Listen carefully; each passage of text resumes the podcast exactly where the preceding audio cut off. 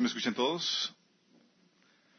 Es excelente estar aquí con ustedes, chicos. Verlos, alabar al Señor y también compartir la meditación de hoy. Algunos les sacó la onda la, eh, la temática del día de hoy. No sé si recibieron la invitación por ahí. Seguramente algunos vinieron por causa de esa invitación. Qué bueno. Van a hablar de Katy Perry.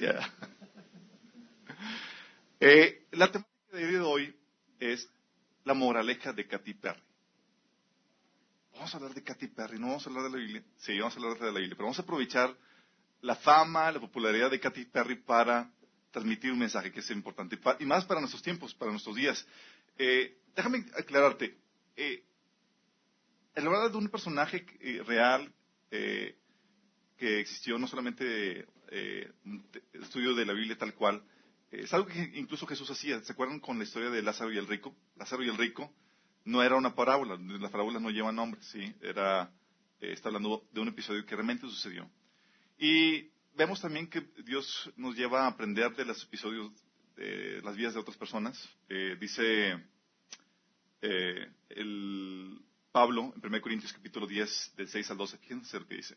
Todo esto sucedió, todo el Antiguo Testamento, para servirnos de ejemplo, a fin de que no nos apasionemos por lo malo como lo hicieron ellos, no sean idólatras como lo fueron algunos de ellos, según está escrito, se sentó el pueblo a comer y beber y se entregó en desenfreno. No cometamos inmoralidad sexual como algunos lo hicieron, por lo que en un solo día perecieron veintitrés mil. Tampoco eh, pongamos a prueba al Señor como lo hicieron algunos y murieron víctimas de las serpientes. No murmuren contra Dios como lo hicieron algunos y sucumbieron en manos del ángel destructor. Todo eso le sucedió para servir de ejemplo y quedó escrito para advertencia nuestra, pues a nosotros nos ha llegado el fin de los tiempos. Por lo tanto, si alguien piensa estar firme, tenga cuidado de no caer. O sea, todo lo que ves en la Biblia, todas las anécdotas, historias, todo eso es para que eh, advertencia a ti.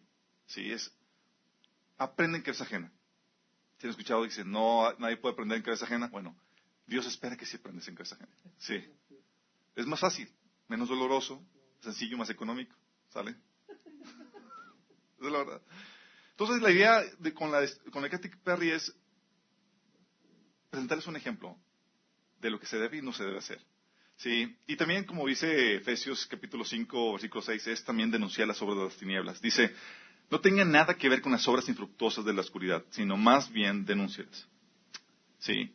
Y me interesa también porque quiero aprovechar su fama cada vez que veas algún video, alguna imagen de Katy Perry, que te acuerdes de esta enseñanza. Sí. Entonces, básicamente también va por ahí, ¿sale? Eh, ¿Quién es Katy Perry? ¿Y por qué vamos a hablar de ella? Déjame explicarte quién es Katy Perry. Algunos de aquí ya conocen, especialmente la generación más joven, los adolescentes, todo eso. Ah, sí, Katy Perry, yo. Eh, espero que hayan traído sus CDs, al final va a haber una quema. No, no es grave. No, pero Katy Perry, eh, su nombre de pila es Catherine Elizabeth Hughes Hudson. Ella nació en el 84, tenía apenas 30 años. Sí, está todavía rescatada. Estaba muy joven. Es una cantante, compositora y actriz también incluso. Sí. Eh, tiene una carrera de éxitos impresionante.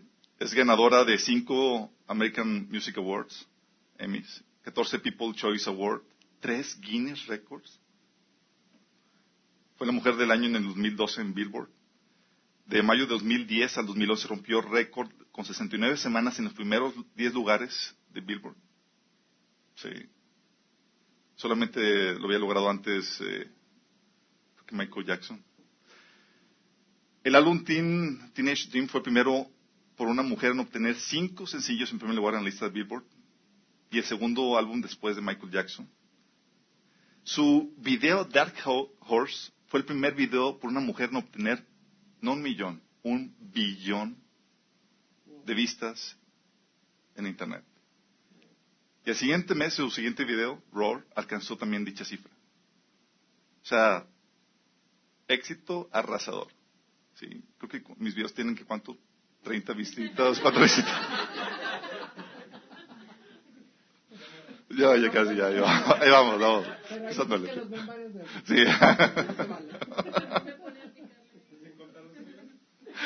bueno, esta chica, para que vean chicos, viene de un, de un contexto de un hogar cristiano.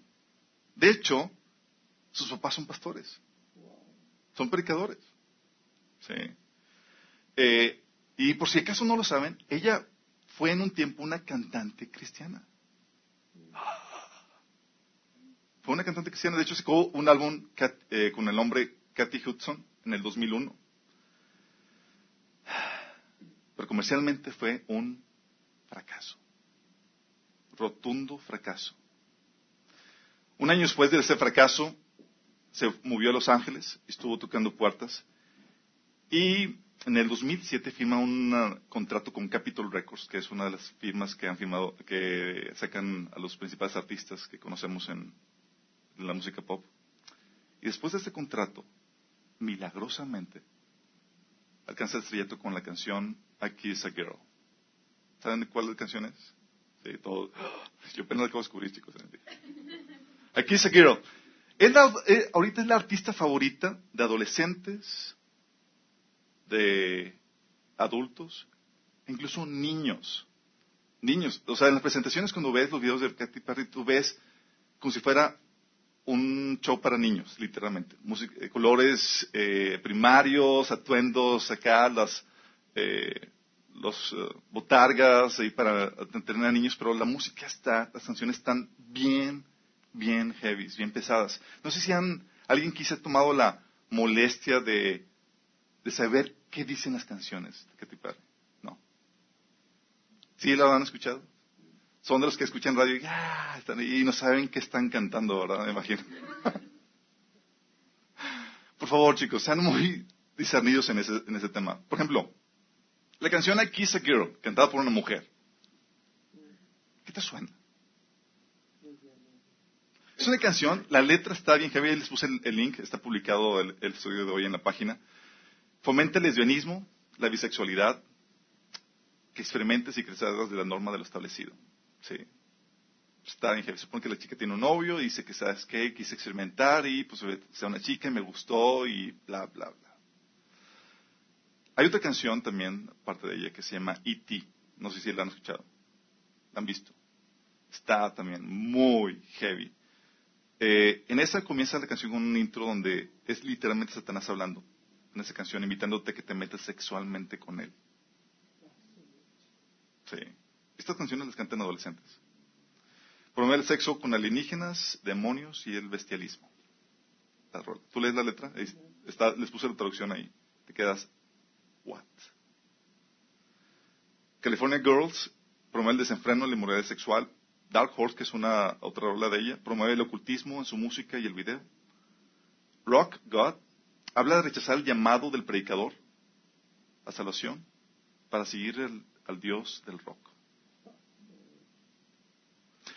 Y son música que la mayoría no sabe, no está consciente, se ve bonito, suena chido. Conozco cristianos que incluso han llevado a sus hijos, adolescentes, a los conciertos de ella cuando vino aquí, por ejemplo, a Monterrey. Y ponen, ay, estos, oh my goodness. Definitivamente, como dice la Biblia, mi pueblo pereció por falta de conocimiento. Sí. En sus presentaciones, por ejemplo, en los Grammys de 2014, no sé si supieron, famosos presentación de Katy Perry en los Grammys de 2014. ¿Sí alguien recuerda? ¿No?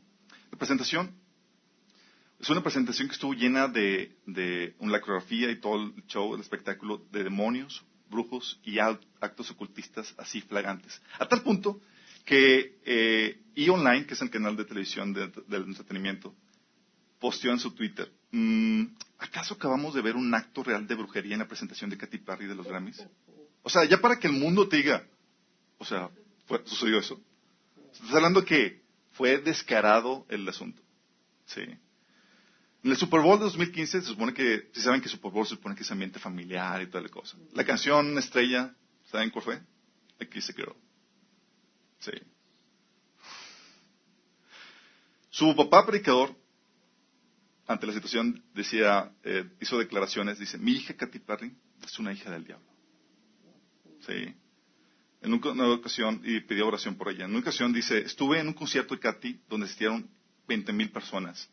Observaba esta generación y lo está comprando. Casi parecía un culto de iglesia. Estuve ahí parado llorar sin parar. Están amando y adorando lo equivocado. Qué heavy, ¿no? pregunta aquí es, ¿qué fue lo que pasó? O sea, tienes un episodio de una chica cristiana que tienes ganas de, de, ser eh, una artista famosa cristiana, eh, tener éxito ahí, y de repente fracasa y de la noche a la mañana el estrellato rotundo, rompiendo récords, éxitos imparables. O sea, ¿no se les, no se hace sospechoso de eso? ¿Qué fue lo que pasó? Katy Perry no hizo más que vender su alma al diablo. ¿Sucede eso? De hecho, no sé si tengan el video. No lo tiene. Ah. bueno, te lo cito. Hay un video que circula mucho, mucho en, internet que habla de Katy Perry, lo pueden buscar. Es de 2010 y ella dice en la entrevista, te juro que quería ser la Amy Grant de la música, pero no funcionó. Así que vendí mi alma al diablo. Palabras textuales. Bueno, no te debería sorprender. Es algo que muchos artistas han hecho ya anteriormente. Sí. Ya lo han hecho. De hecho, eh, artistas como incluso Bob Dylan lo declara así en una entrevista también de que, o sea, literalmente fue con Satanás. Sí. Eh, y hay otros más, él les usa el, listado. Eh, pero incluso es algo que Satanás quiso hacer con el mismo Jesús. ¿Se acuerdan? O sea, no debería de sorprendernos. O sea, te ve potenciar, mm, vamos a ofrecerle aquí un trato. Dice Mateo 4 del 8 9, otra vez le llevó el diablo a un, monte, a monte alto y le mostró todos los reinos del mundo y la gloria de ellos y le dijo, todo esto te daré si postrado me adorares. Wow. Y Jesús dijo, no, solamente Señor, tu Dios adorarás y al solo servirás. Lo interesante del caso, chicos, con esto de Katy Perry, y eso es lo que estaba meditando, es que hoy en día muchos cristianos, sin darse cuenta, se venden al diablo. ¡Oh! Alberto, ¿qué estás diciendo? Sin darse cuenta se venden al diablo. ¿Cómo es posible esto? Muchos cristianos, y esa es eh, por eso la importancia de este tema, venden su primogenitura, los beneficios que Dios da, por un delicioso plato de lentejas delicioso pero insignificante. Dice Hebreos 12:16, asegúrense de que ninguno sea inmoral ni profano como Esaú. Eso se lo dice cristianos. Que cambió sus derechos de primer hijo varón por un simple plato de comida. Tómala. ¿Será que tú estés en la tentación de cambiar los derechos de primogenitura por un simple plato de comida? Porque es lo que hizo Katy. Sí. ¿Eso que Satanás le está ofreciendo? Toma las lentejitas, pero dame tu primogenitura. ¿Cómo fue engañada Katy? ¿Y cómo miles de cristianos están siendo engañados? Sí. Fíjate lo que todo comienza con la búsqueda de éxito. Sobre éxito. Sí, éxito. Sin este comercial, ¿verdad? Todo comienza cuando dices, oye, quiero alcanzar el éxito. Cuando dices eso, ¿a qué te refieres? ¿Te has puesto a pensar? ¿A qué te refieres con eso? Oye, quiero ser exitoso. ¿A qué te estás refiriendo? Cuando dices, oye, te voy a ayudar a que tengas éxito. ¿A qué estás? ¿A qué rayos te estás hablando? ¿Te has puesto a pensar en eso? Para Katy, el éxito que ella buscaba, ella quería ser como la Amy Grant de la música cristiana. Para los que no sepan, Amy Grant fue una artista muy famosa eh, eh, de la música cristiana. Quería que su música fuera escuchada por miles de personas, me imagino obviamente ser reconocida, que su álbum se vendiera, que le invitaran a shows, eventos. Quería alcanzar el éxito. Y todos aquí tenemos alguna perspectiva de éxito, que queremos alcanzar. Somos personas que vivimos en el mundo y sabemos cómo se maneja esto. ¿Cuál es tu éxito? ¿Qué éxito estás buscando? Para muchos, ¿cómo defines, por ejemplo, un, ministerio exitoso? ¿Cómo lo definirías? ¿Sería una iglesia enorme con un hermoso edificio llena de gente? Que el Señor me levante, me lleve a predicar congresos a diferentes partes del mundo, ser profeta de las naciones. ¿Lo has escuchado? ¿Será el éxito? Llenar estadios completos con campañas evangelísticas. Ser el segundo David, eh, Dante Gebel. O que el presidente o personajes de alto nivel te llamen y te pidan consejo. Oye, Alberto, necesitamos ayuda. Así que tengas tu teléfono rojo. Vamos para allá. Hacemos oración. ¿Qué es ese el éxito para ti en cuestión del ministerio? Tal vez tener un ministerio, ministerio internacionalmente reconocido. Viajo a Europa, España, tal cosa. Este año visité, recorrí el mundo, como he escuchado, tres, cuatro veces, eh, y te sientes, ah, estoy siendo exitoso. ¿Es ese el éxito? Ya lo estoy poniendo a dudar, ¿verdad? Uh, yo pensé que sí. o algunos, porque tenemos, Satanás ofrece paquetes para todo el mundo. A él le éxito así como que los que para eh, el ministerio o otros eh, buscan el éxito en la familia. ¿Tú cómo definirías el éxito en la familia? Oye, pues, por lo menos que no me quede solterón, solterona. Eh, lo logré, me casé y ya lo agarré. No te me vas, sí. O casarte con, tal vez con la chica más guapa, la chica de tus sueños. Sería tu éxito. O que tener una familia unida y en armonía. Soy una persona, déjame enseñarte mi familia. Sí, soy una, persona exitosa en la familia. O que tus hijos sean sanos, saludables. O que tengas un, un esposo que te ama, comprensivo, eh, te haga de comer. Todas esas cuestiones que uno, que no existen en la vida real. Sí. O simplemente no padecer necesidad, sino tener abundancia incluso para bendecir a otros. O tal vez vivir en una, en una colonia bonita, con, una, con la casa de tus sueños, un bonito carro del año. Es un éxito, ¿no? ¿O no? ¿Será eso? O el éxito laboral, alcanzar los bonos, la meta del negocio. ¡Wow! Lo alcancé. Y te llaman para que hables de cómo fue tu caso, cómo lograste el éxito. Subir de puesto, que tal vez el negocio prospere, que seas rico. ¿Es el éxito? codearte con los reyes y príncipes de la nación. O tal vez sea para ti el éxito el bienestar físico. Tener un cuerpo saludable, tener una excelente alimentación, verte bien, así como las chicas de portada. ¿Es eso? ¿Qué es el éxito? ¿Sabes qué? La problemática es que la iglesia ha comprado la definición de éxito que Satanás les ha ofrecido. ¿Y sabes qué pasa? Cuando tú compras la definición de éxito que Satanás te ofrece, tú compras sus productos. Y es que esta definición de éxito es ofrecida por Satanás. Fíjate lo que dice 1 Juan 2.16. Dice, porque todo lo que hay en el mundo, los deseos de la carne, los deseos de los ojos y la vanagloria de la vida no provienen del Padre sino del mundo. Se lo voy a desglosar. Todo lo que hay en el mundo, los deseos de la carne, o sea, todo lo que te lleva a tu trae placer físico. ¿Sí? oye, eh, tu vejecito Bahamas, el crucero, hoy me fui allá, me lo pasé de maravilla, me fui al spa, todas esas cuestiones que la gente ve.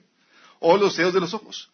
La codicia de todo lo atractivo. Ah, mi carro es de último modelo, eh, me he visto súper bien, eh, tengo un cuerpazo, hago ejercicio, sí. O la vanagloria de la vida. El orgullo de nuestros títulos, nuestros logros, nuestras posesiones. Bueno, esto dice que no proviene de Dios, sino proviene del mundo.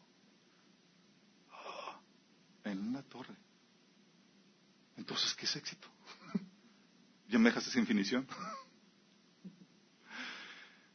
es que es, lo peor de todo, chicos, con esto, sí, es que cuando tú pelas a esto, sí, te voy a ayudar a ser exitoso, a que mejores tu casa, a que te ves mejor, a que te vistas bien. Tú te estás convirtiendo en un emisario de Satanás, porque eso es lo que Satanás hace. Apela a eso. ¿Estás consciente de eso? Te voy a ayudar a que tengas éxito en tu ministerio, que tu iglesia crezca enorme, toda la cosa, que seas internacional. ¿Really? Cuando tú apelas esto, te conviertes en emisario de Satanás, pues justamente eso es lo que es la pena. Cuando Dios ordena para tu vida algo contrario a la definición de éxito que el mundo tiene. Dice, ¿te acuerdas de, de Pablo? Digo, de Pedro, cuando está hablando con, con Jesús. Jesús está diciendo, es necesario que vaya, padezca y muera. Y la definición de éxito de Pedro es la de todos nosotros. Le dijo, no, Señor, de que estrellato, al tomar el reino y toda la cosa, eso jamás te suceda. Y Jesús vuelve con él, apártate de mí, Satanás, porque no tienes la mira en las cosas de Dios, sino en las cosas de los hombres. Tu concepción de éxito está equivocado. Entonces, ¿qué haces? Es como Pedro, te conviertes en asesor así de otras personas, te voy a ayudar que tengas éxito. Los invitas a que busquen cosas materiales.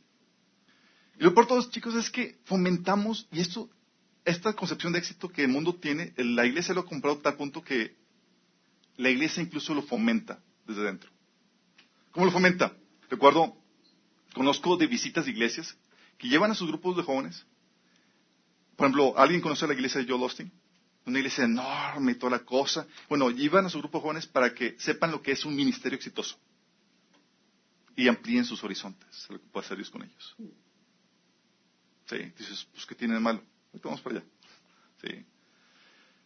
O empieza la iglesia también te invita a que hagas pactos para que Dios te prospere. O te invitan a que des apelando no al amor, no a la justicia, sino a tu ambición personal, tu codicia.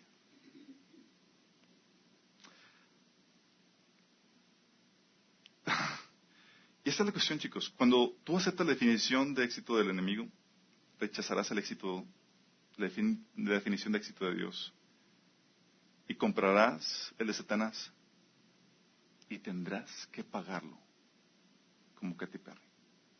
Hay dos formas de pagar el éxito que el mundo ofrece. Primera, con tu alma.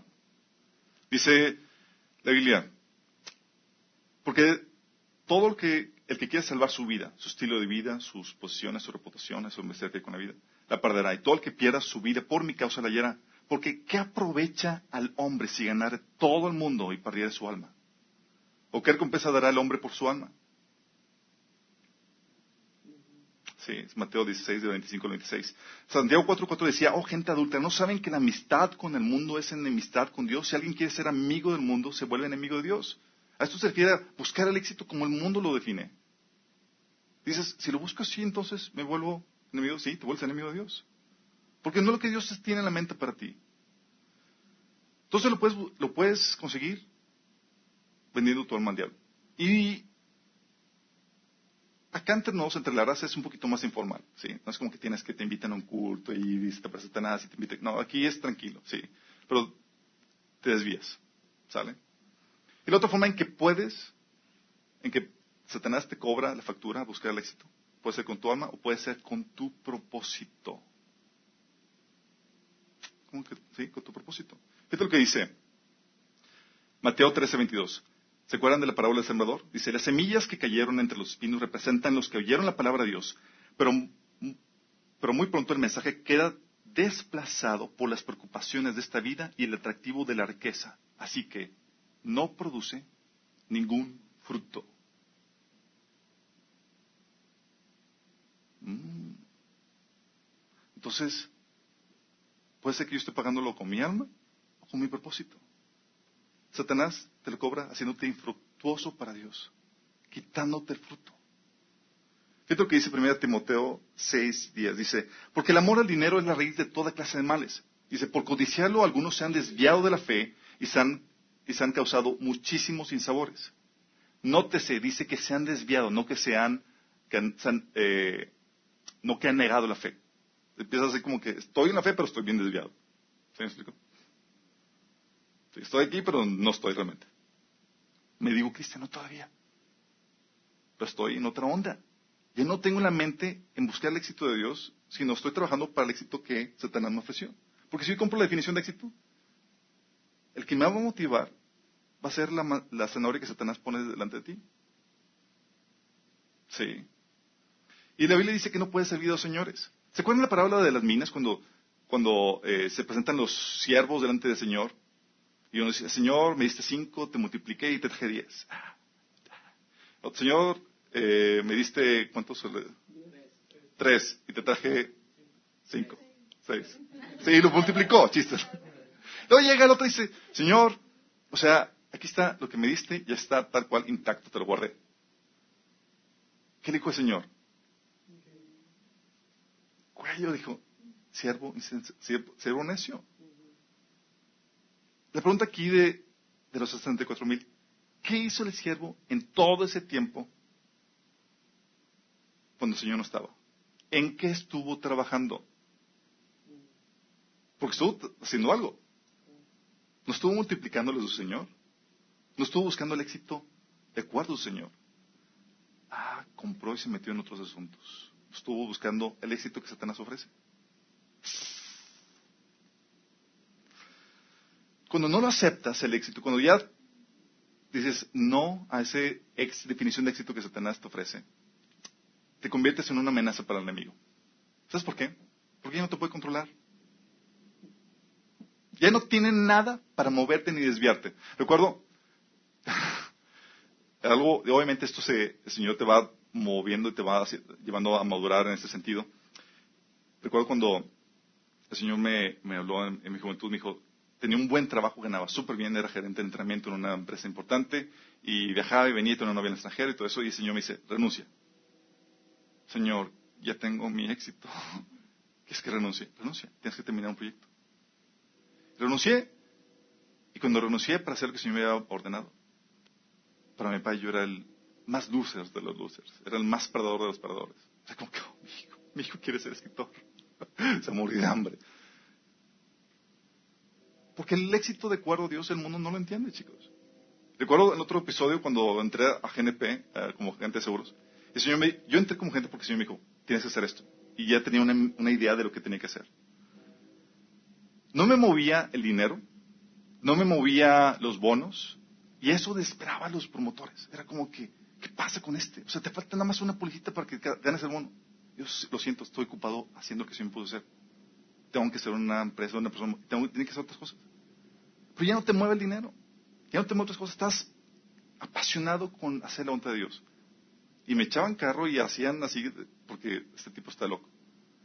Porque te mueves diferente, ya no te estás moviendo con lo que el enemigo, con lo que Satanás te, te pone enfrente. Sí, los bonos son importantes, toda la cosa, pero hay algo más allá de eso, que es hacer la voluntad de Dios. El viajecito y toda la cosa. ¿Lo tienes eso en mente? ¿Eso es lo que buscas? La definición de éxito de Dios. Vamos a ver así qué es, porque estoy como que suspenso. Entonces, ¿qué, busco? ¿Qué, ahora que me va a motivar. Lo que no es. Vamos a comenzar con lo que no es. ¿Les parece? ¿Qué no es el éxito de Dios? El éxito de acuerdo a Dios no es lo grandioso del edificio de tu iglesia, tu casa o tu carro. Para Dios eso no es éxito. De hecho, fíjate lo que dice Lucas 21 del 5 6. Dice, y unos que hablaban de que el templo estaba adornado de hermosas piedras, ofrendas voltivas, dijo, en cuanto a estas cosas que ven, días vendrán que no quedará piedra sobre piedra. la Señor, en su templo, se va a destruir. 1 Juan 2.16 ah, vimos eso. Sí, dice, pues nada el mundo solo ofrece un intenso eh, placer físico, un deseo insaciable por todo lo que vemos y el orgullo de nuestros logros y posesiones. Nada de eso proviene del Padre, sino que viene del mundo. Puede ser, oye, lo grande del ministerio, nuestra iglesia, nuestro, cuántos obreros trabajan para nosotros y eso ya es el éxito. Nada de eso. ¿Se acuerdan de David? Podríamos decir que alcanzó un nivel de liderazgo de éxito tremendo. Fíjate lo que dice, Dios le dice, en 2 Samuel 12, 8, 9. Dice, te di la casa de tu amo, sus esposas, y el reino de Israel y de Judá. Y, y si eso no hubiera sido suficiente, te habría dado mucho más. ¿Por qué entonces despreciaste la palabra del Señor e hiciste este acto tan horrible? Pues mataste a Uritas, a el, elitita con espada de los amonitas y robaste a su esposa. O sea, Dios está diciendo, ¿sabes qué? Todo eso que te di. Y fracasado moralmente. ¿Se acuerdan de Salomón? Dijo Jehová a Salomón, por cuanto habéis, por cuanto ha habido esto en ti y no has guardado mi pacto y mis estatutos que yo te mandé, romperé de ti el reino y lo entregaré a tu siervo. O sea, si algo podríamos decir de Salomón es que era, llevó a un nivel de gloria y de esplendor al reino de Israel. Y Dios, al final, dice, fue un lucer. Fue un lucer. Entonces, ¿qué es el éxito para Dios? No es eso no es la grandeza de, lo que, de tu ministerio o de tu reino. No es la prosperidad económica que puedas tener ni las posiciones que tengas. Dice, ¿te acuerdas de Apocalipsis 3.17 que dice el... Se lo leo, dice, tú dices, yo soy rico, tengo todo lo que quiero no necesito nada. Y no te das cuenta que eres un infeliz, miserable, pobre, ciego y desnudo. Sea, el dinero. Señor, estoy, ah, el éxito aquí, ¿no? Lucas 12, 15 dice, mirad y guardaos de toda la avaricia, porque la vida del hombre no consiste en abundancia de los bienes que posee. Fíjate lo que dice Lucas 7 del 24, 25 28, dice, hablando Jesús de, de Juan, ¿a qué clase de hombre fueron a ver al desierto? ¿Esperaban ver a un hombre vestido de ropa costosa? Exitoso. Dice, no, la gente que usa ropa elegante vive rodeada de lujos y vive rodeada de lujos se encuentra en los palacios. Luego más adelante dice, les digo que de todos los hombres que han vivido, nadie es superior a Juan. O sea, entiende que Juan se vestía con ropa de camello. Sí. Tu garrita más fea era super nice para Juan. Sí. Y comía lo que encontraba en, el río. Sí. Y dice, ¿sabes qué? Nadie como él. Hasta ese tiempo. Dice el Señor, este era una persona exitosa. ¡Wow, Señor! ¿Qué, pasa contigo?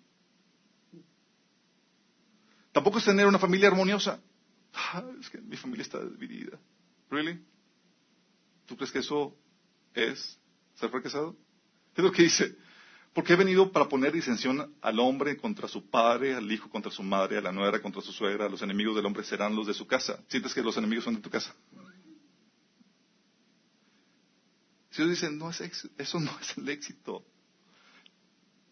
De hecho, cuando se acuerdan de Elí, el profeta Elí, sí, en 1 Samuel, él para evitarse conflictos y disensiones en su familia, no corregía a sus hijos. Y eso carrió la maldición sobre toda su familia. Tenía armonía, paz familiar y era un fracasado. Entonces, ¿qué es el éxito? Tampoco en la cantidad de miembros o hijos que puedas tener. Jesús dice, entra por la puerta estrecha, porque ancha es la puerta y espacioso es el camino que lleva a la perdición, y muchos son los que entran por ella. Entonces no es por la multitud. ¿Se acuerdan de Jeremías? Que el Señor le dijo, no te vas a casar y no vas a tener hijos. Es un lucer solterón. Todos estaban queriendo después, cuando vino la, tribulación, querer ser como Jeremías. ¿Es en serio? Sí. No son tampoco los milagros y prodigios que se realizan a través de tu ministerio. Oye, no, está tremendo, Señor se derrama, sanidad, sobró esto, el otro, y tú, ay, mí, pues a mí apenas me hacen caso cuando predico. Esto es lo que dice. Muchos me dirán aquel día, Señor, Señor, ¿no profetizamos en tu nombre y en tu nombre expulsamos demonios, hicimos muchos milagros? Entonces le diré claramente, jamás los conocí, aléjense de mí, hacedores de maldad. Entonces, tampoco es eso. Lucas 10, 20 dice, no se alegren de que los espíritus malignos los obedezcan, alégrese porque sus nombres están escritos en el cielo. Tampoco es la fama, ni el renombre, ni el reconocimiento que puedas tener. Fíjate lo que dice Jesús. Hay de ustedes cuando todos los hombres hablen bien de ustedes. Porque así hacían sus padres a los, con los falsos profetas. Entonces cuando yo tengo la fama que esperaba, o mejor, ¿no? Dice Apocalipsis 3.1, dice, conozco tus obras, tienes fama de estar vivo, pero en realidad estás muerto. Uh. Entonces tampoco es la fama. Sin embargo, muchos de ellos, dice Juan, 12, eh, de 42 al 43, sin embargo, muchos de ellos, incluso entre los jefes, creyeron en él, pero no lo confesaban porque temían que los fariseos los expulsaran de la de la sinagoga porque preferían recibir honores de los hombres más que de parte de Dios se tenían los honores de los hombres, eran gente de reputación y para Dios unos losers. Tampoco es el bienestar físico que puedas tener. Así que, lo que dice Pablo, así que para impedir que me volviera orgulloso, se me dio una espina en mi carne, un mensajero Satanás para atormentarme e impedir que me volviera orgulloso. Wow, o sea, la sanidad, estoy bien, tal cosa. Toma, te voy a dar un aguijón. Y dice que, Pablo no podía ver bien. Dice, y luego dice Pablo, concluye, así que ahora me alegro jactarme en mis debilidades porque el poder de Cristo pueda actuar a través de mí.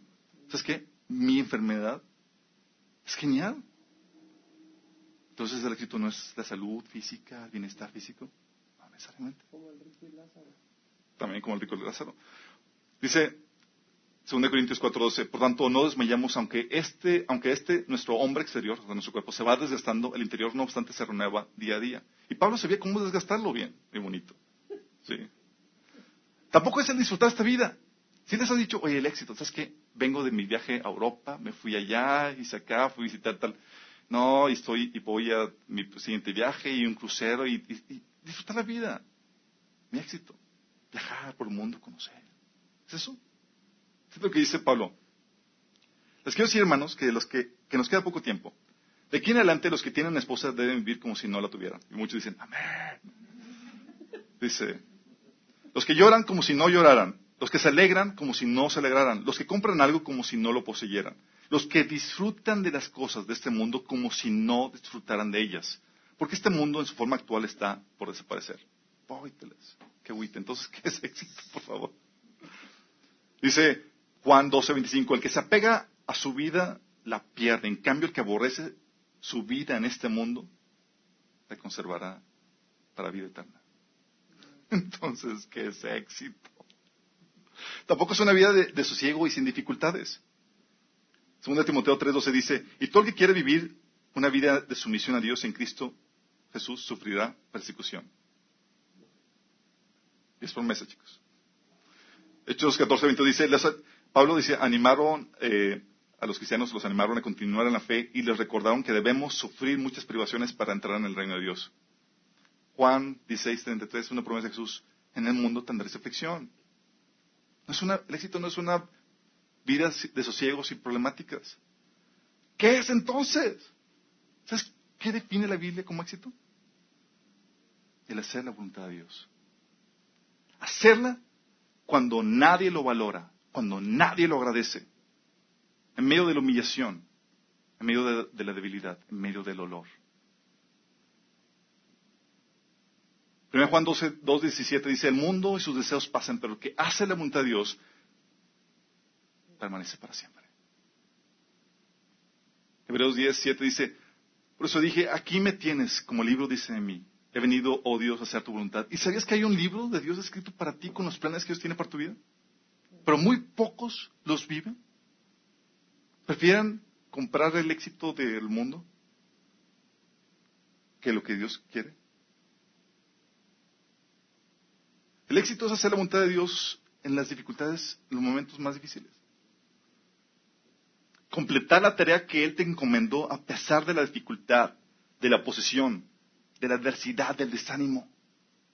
Cuando estás tú solo y nadie te apoya. El Señor me puso a hacer esto y tengo que permanecer. Cuando hay obstáculos, cuando hay dificultad. Segundo Timoteo 4, del 6 a 7, fíjate lo que dice Pablo. Porque ya estoy para ser sacrificado, el tiempo de mi partida está cercano. He peleado la buena batalla, he acabado la carrera, he guardado la fe. Completé la tarea que Dios me puso. Jesús también. ¿Se acuerdan cuando murió?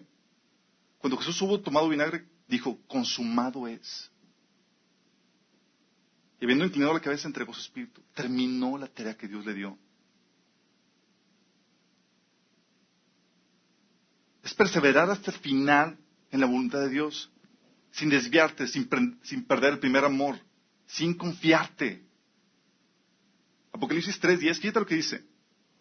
Dado que has obedecido mi mandato de perseverar, yo te protegeré del gran tiempo de prueba que vendrá sobre el mundo entero para probar los que pertenecen a este mundo. No solamente en tantito, no, es perseverar. Apocalipsis 2.10 dice, sé fiel hasta la muerte y yo te daré la corona de vida. Entonces, el éxito realmente lo vamos a ver hasta el final, chicos.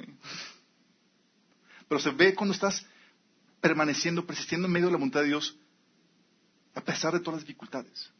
Porque ser la voluntad de Dios no es fácil. Y gente exitosa realmente para Dios hay muy poca. Muchos se van por el éxito que Satanás ofrece. Esto que dice Hebreos 10, 36. Ah, eh, 1 Corintios 9, del 26 al 27 dice, Así que yo de esta manera corro, no como la aventura, de esta manera peleo no como quien golpea el aire, sino que golpeo mi cuerpo y le pongo en servidumbre, no sea que habiendo sido heraldo para otros, yo, mismo venga a ser eliminado. Está hablando de, tengo que permanecer hasta el final. Siendo que, oye, se convirtieron un montón de personas por mí y al final, ups, quedé descalificado. Es perseverar con paciencia. Hebreos 10.36 dice, perseverar con paciencia es lo que necesitan ahora para seguir haciendo la voluntad de Dios. Entonces recibirán todo lo que Él les ha prometido. Esta es, es que esta es la cuestión, chicos. El verdadero éxito no lo ve ni lo aprecia el mundo. ¿Sí captas? O sea, cuando Jesús estaba cargando la cruz por ti, nadie está diciendo, Señor, qué tremendo, qué valor, qué valentía, qué, qué. No. Lo veían como un luce, como un perdedor. El éxito parece fracaso ante el mundo. El éxito de Dios, así es. Tú puedes estar, para Dios eres la persona más exitosa, pero para el mundo eres un fracasado. Pues el éxito de Dios consiste en sacrificar el éxito que el mundo considera éxito por su causa y por algo mejor en su reino. ¿Estás consciente de eso? O sea, lo que el mundo te dice, el éxito para Dios es sacrifica la definición de éxito que el mundo te ofrece. Por mi causa y por mi reino. Por algo mejor que va a venir. ¿Estás dispuesto? Dios por eso ve éxito en tu debilidad. Cuando todo el mundo dice, wow, es grande, es fuerte. En medio de tu debilidad dice, ahora eres exitoso. Esto que dice Apocalipsis 3, 8, dice, le dice a Filadelfia, le dice, tienes poca fuerza y sin embargo has obedecido mi palabra y no negaste mi nombre. Esos son débiles, son unos cuantos, son chiquitos. Y la iglesia de la Odisea, que pomposa, rica, enorme, Stevie, te voy a rechazar. Eres un ciego, miserable, desnudo. Es por eso que dice Pablo en 1 Corintios 12:10, es por eso que me deleito en mis debilidades, en los insultos, en privaciones, en persecuciones, en dificultades que sufro por Cristo. ¿Cómo puede decir eso? Él sabía que ese era el momento cuando más exitoso era. ¿Se acuerdan de Jeremías y su llamado a predicar? Nadie lo pelaba. Nadie se convertía. Al punto que Jeremías decía, ya, ya, Señor, ya. De, Pablo, de Jeremías dice, quise resistirlo, pero no pude. El fuego de Dios estaba dentro de mí y tenía que hacerlo. ¿Sabes cuánta gente se convirtió por la aplicación de Jeremías? De su generación. Ni uno solo. Bueno, creo que su, su asistente que le escribía. Nadie más. ¿Podrías llamar a Jeremías ministerialmente exitoso? ¿De acuerdo a los parámetros del mundo? No. ¿De acuerdo a los parámetros de Dios? Sí. Porque permaneció, persistió en hacer la voluntad de Dios en medio de la dificultad, en medio de la posición. Nadie se convertía, nadie hacía nada. Y él persistía. Jesús también pareció lo mismo. ¿Se acuerdan? Mateo 12, 41, 42 dice, los habitantes de Nínive se levantarán el juicio contra esta generación y la condenarán porque ellos se arrepintieron al escuchar la aplicación de Jonás. De Jonás. Y aquí tienen ustedes a uno más grande que Jonás. ¿Sabes qué está diciendo Jesús? Les prediqué y nadie se convirtió.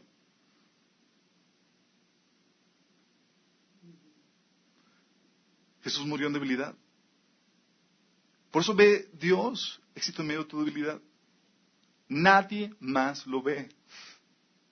El éxito de Dios es solamente entre tú y Él. La gloria que viene de Dios. También ve éxito en tu necesidad. Romanos 8:37 dice, tribulación, angustia, persecución, hambre, desnudez, peligro o espada. dice, antes en todas estas cosas somos más que vencedores por medio de aquel que nos amó. ¿Se acuerdan de Jesús cuando tuvo hambre? Tuvo hambre Dice, pobre, no tenía ni para almorzar. Y va a la higuera y no tiene fruto. ¿Se acuerdan de ese episodio? Y luego la maldice. Cuidado cuando Jesús tiene hambre, chicos.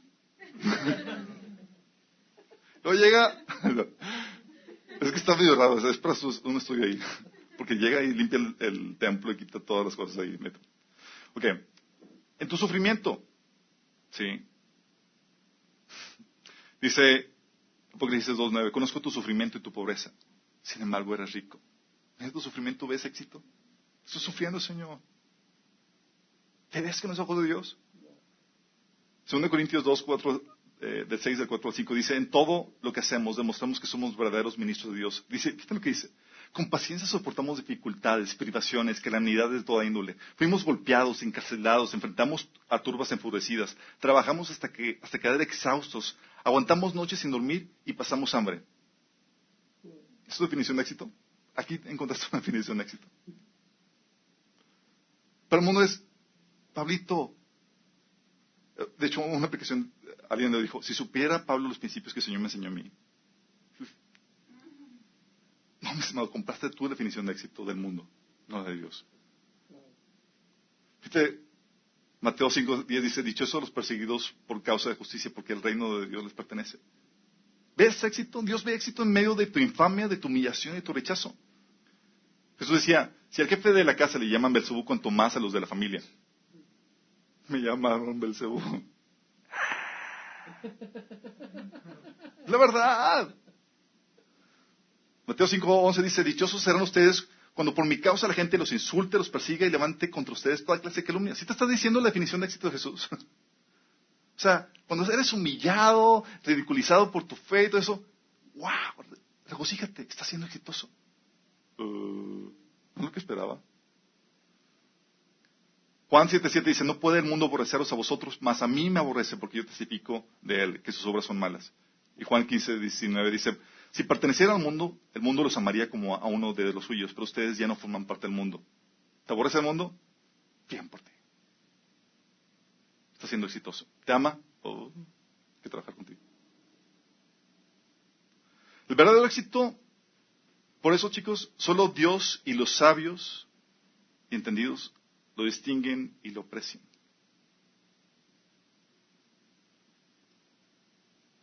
Poca gente lo valora.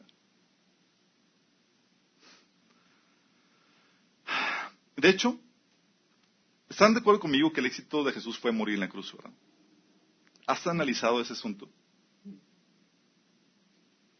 Momento de más debilidad, de rechazo, oprobio, dificultad que Jesús pudo padecer, es para nosotros si lo predicamos como el éxito, el éxito de la cruz. Y proclamamos la victoria, lo que el mundo considera como fracaso. ¿Estás consciente de eso? ¿Y por qué nosotros volteamos el paradigma?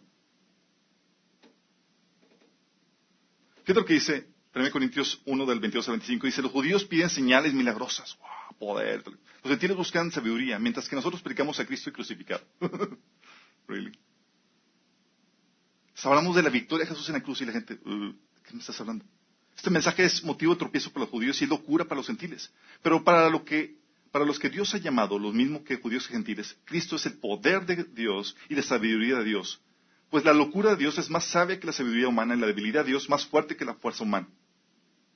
¿Sí estás consciente que el paradigma de Dios completamente diferente al paradigma del mundo? ¿Estamos conscientes de eso? Otros dice, otra definición de éxito, fíjate lo que viene aquí. Hebreos 11, 36 a 39 dice, otros sufrieron pruebas de burlas y azotes, incluso de cadenas y cárceles. Fueron apedreados, aserrados por la mitad, asesinados a filo de espada, subieron fugitivos de aquí para allá cubiertos de piel de oveja y de cabra, pasando necesidades, afligidos y maltratados. El mundo no merecía gente así. Anduvieron sin rumbo y por desiertos y montañas, por cuevas y cavernas. ¿Tú dirías que es gente exitosa? Y dice más adelante, todos obtuvieron un testimonio favorablemente de la fe. Todos son los héroes de la fe. ¿Estás consciente que el cristianismo te enseña a valorar lo que el mundo no valora? Hebreos 11, 36, 79, Peter que dice, otros sufrieron la prueba, otros sufrieron la prueba de burlas, de sotas, incluso de cadenas, no sé, lo leí, perdón. Sí. Segundo Timoteo 1 al 16 dice, hablando Pablo, que el Señor muestre una bondad especial a Onesíforo y toda su familia, porque él me visitó muchas veces y me dio ánimo. Jamás se avergonzó de que estuviera en cadenas. ¿Por qué? Porque estaba viendo Pablo en medio de su mayor éxito, sufriendo por el Evangelio. Es lo que dice Hebreos 10, 76. Acuérdense de los primeros tiempos cuando recién aprendían acerca de Cristo. Recuerden cómo permanecieron fieles aunque tuvieron que soportar terrible sufrimiento. Algunas veces los ponían en ridículo públicamente y los golpeaban. Otras veces ustedes ayudaban a los que pasaban por lo mismo. Sufrieron junto con los que fueron metidos en la cárcel y cuando ustedes les quitaron todos sus bienes, lo aceptaron con alegría. ¿Por qué? ¿Estaban locos? Yes. Sabían que el futuro les esperaban cosas mejores que durarían para siempre. Por tanto, no desechen la firme confianza que tienen en el Señor. Tengan presente la gran recompensa que les traerá. Perseverar con paciencia es lo que necesitan ahora para seguir haciendo la voluntad de Dios. Entonces recibirán todo lo que le he prometido. Es que, ¿se dan cuenta las definiciones? ¿Sí cambia, ¿Estamos viendo el cambio de paradigma, chicos? ¿Sí? El éxito conforme al mundo, el mundo lo celebra. El éxito conforme a Dios, solo Dios y los que piensan como Él lo celebran. ¿Estás consciente? Ups, yo celebro el éxito. Los momentos de éxito, chicos, son celebrados en lo íntimo entre tú y Dios, porque para el resto de la gente pasan de ser percibidos. ¿Tú quieres alcanzar el éxito? Dios te va a celebrar en lo íntimo. Para eso la gente va a pasar de ser percibido.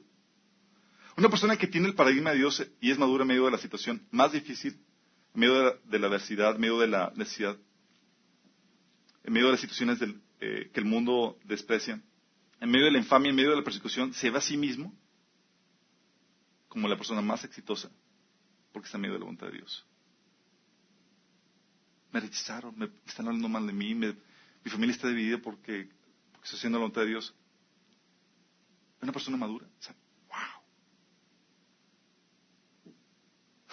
Nada más que nadie más lo ve. Y esta es la cuestión, chicos. Si tú celebras el éxito conforme al mundo y te dices cristiano, sabes que el mundo ha entrado a tu corazón. En su presencia, chicos, vas a, cuando estemos delante de Él, muchos nos vamos a sorprender. ¿Sabes por qué? Porque los ministerios que tú considerabas exitosos, las personas que tú considerabas exitosas, van a quedar hasta el último. Y las personas que nadie los vio, que pasaban desapercibidos, así, ¿y este dónde salió? Y recibiendo los principales premios delante de Dios. Muchos, mientras que muchos van y, hacen visitas a iglesias como Joel Austin y para que vean la magnitud y la gente y toda la cosa. ¿Sabes a dónde el Señor te llevaría? Te llevaría con los misioneros. Tenemos una amiga que nos platica de que hay misioneros que han dado su vida por Cristo y se van a vivir a, a los basureros en India. Se van a vivir ahí a mismo nivel, a misma situación, para compartirles el Evangelio. Casi nadie sabe de ellos. Han dejado todo para seguir a Jesús y llevar su causa ahí. Nadie los valora. Sufren igual que los demás y predican a los niños que están ahí. Si yo te llevaría, te llevaría ahí para que veas lo que es un ministerio exitoso. Gente que está dispuesta a pasar dificultades, oposición, sacrificios por causa de Jesús, por ser su voluntad. Y nosotros nos quejamos aquí porque eh, tengo que amar a mi esposo, mi esposa y no lo soporto. Me cuesta mucho trabajo hacer la voluntad de Dios. Es la oportunidad para ser exitoso. Pero yo quiero una familia tranquila y social. ¿Tú estás comprando el éxito de acuerdo al mundo?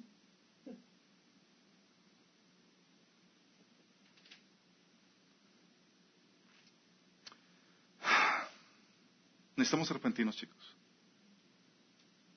si tienes la, porque si tienes la definición de éxito del mundo, no harás la voluntad de Dios, porque esta muchas veces implica infamia, deshonra, pequeñez, que nadie te pela. Y tú buscas, fama, grandeza y todo eso. Vas a resentir incluso la voluntad de Dios. Y te vas a ver como un luce cuando Dios te ve como un éxito, exitoso. ¿Sabes qué pobrecito de mí? Vas a comprar las palabras de la consejería de Pedro. Señor, tengo pasión de ti. Really. Es mi oportunidad de ser grande para Dios. Celebrar, ¿se acuerdan de Jesús? O sea, en vez de resentir la, resentir la voluntad de Dios, cuando estaba en un momento más crítico, llegan con ellas mujer, llorando las mujeres del pueblo, llorando. Señor, no lloren por mí. Lloran por ustedes. Esta es mi gloria, mi grandeza. Por esto voy a ser exaltado. Mi Padre, cuando nadie lo ve. ¿Celebras el éxito del mundo? Si lo celebras, repudiarás el éxito de Dios. Y cambiarás tu primogenitura por un plato de lentejas. Si te entregaste a Cristo pensando, te vendieron el anzuelo de que vas a vivir una vida mejor, más cómoda, en sosiego, exitosa. Te vendieron, te entregaste a Cristo porque pensaste que te iban a dar el éxito que Satanás te ofrece. Vas a terminar a Satanás si no te arrepientes. Porque el que ofrece ese tipo de éxito es el enemigo. Y tú puedes estar dentro del ministerio trabajando por Satanás. ¿Estás consciente de eso? Es que ¿Eres como Katy Perry? ¿Has comprado el éxito, la definición de éxito que el mundo ofrece? Por eso Katy vendió su alma a Dios. Porque, porque Dios no le ofrecía eso. Y el que lo ofrecía era el otro proveedor. Cada vez que veas a Katy Perry, piensa, ¿qué éxito estoy comprando? ¿El de Dios o el del mundo? Y Katy Perry, parecer nadie le enseñó en su iglesia que el éxito que Dios valora, que debe buscar, es hacer la voluntad de Dios en medio de las situaciones más difíciles y cuando nadie te ve. No buscar la gloria del hombre, sino la de Dios. En lo íntimo, cuando Dios te celebra por ser fiel. ¿Tú crees que si Katy hubiera buscado el éxito de Dios, se hubiera vendido?